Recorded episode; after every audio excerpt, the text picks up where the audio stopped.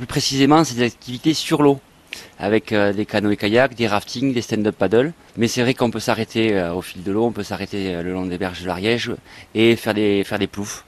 On a des endroits qu'on a aménagés comme ça où on peut sauter dans l'eau et ça plaît beaucoup aux enfants et aux adultes aussi. Racontez-moi un petit peu la naissance de Waterplouf et surtout du secteur où vous êtes, parce que j'ai l'impression que c'est le cours d'eau qui a été un petit peu modifié à un moment donné. Alors là où on est implanté, c'est sous les falaises du Kit Sensat.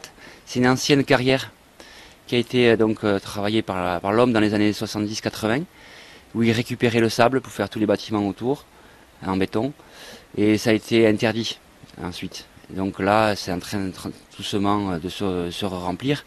Ils ont creusé, creusé jusqu'à 20 mètres de profond. Donc on a encore de, de, quoi venir. Et ça nous fait des super plans d'eau pour démarrer l'activité, choisir son embarcation ou s'entraîner au stand-up. Ouais, c'est ça. Ça veut dire que si on, si on veut s'entraîner et se dire euh, j'ai peur de pas avoir pied, là vous avez une grande plateforme finalement ensablée où on a quoi 50, 60, 1 mètre d'eau? Par moment 50, voire moins. Et des fois on a 3, 5 mètres encore de, de, profond. Il y a encore des, des bons trous. On arrive en plein été, donc là on est plutôt sur une activité loisir calme, j'ai envie de dire au niveau au niveau de l'activité euh, euh, sur l'eau. C'est quoi là qu'on vient pratiquer comme activité pendant l'été chez vous? Alors ici c'est du canoë voilà familial, avec c'est quand même une belle rivière de montagne où euh, les gens sont surpris de ne pas avoir à pagayer tout le temps. On a ce courant qui nous amène et à la vitesse d'un bon marcheur, on doit surtout diriger l'embarcation en restant au milieu de la rivière. Et euh, c'est ce courant qui nous sert de moteur et c'est bien agréable. Et ce courant, pour vous, euh, il est super intéressant, surtout au printemps, parce que là, vous avez un, une autre activité. On n'est plus que sur du canoë de loisirs. Là, on est sur un, quelque chose pour ceux qui ont envie d'attaquer un peu plus.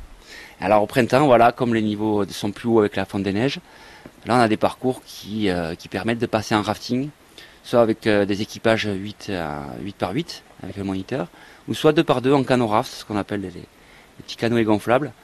Et là, on va aller chercher les, les parcours un peu plus euh, mouvementés et plus pentus, avec des bateaux qui se déforment selon le, les vagues de la rivière et qui également encaissent bien les, les chocs sur les cailloux.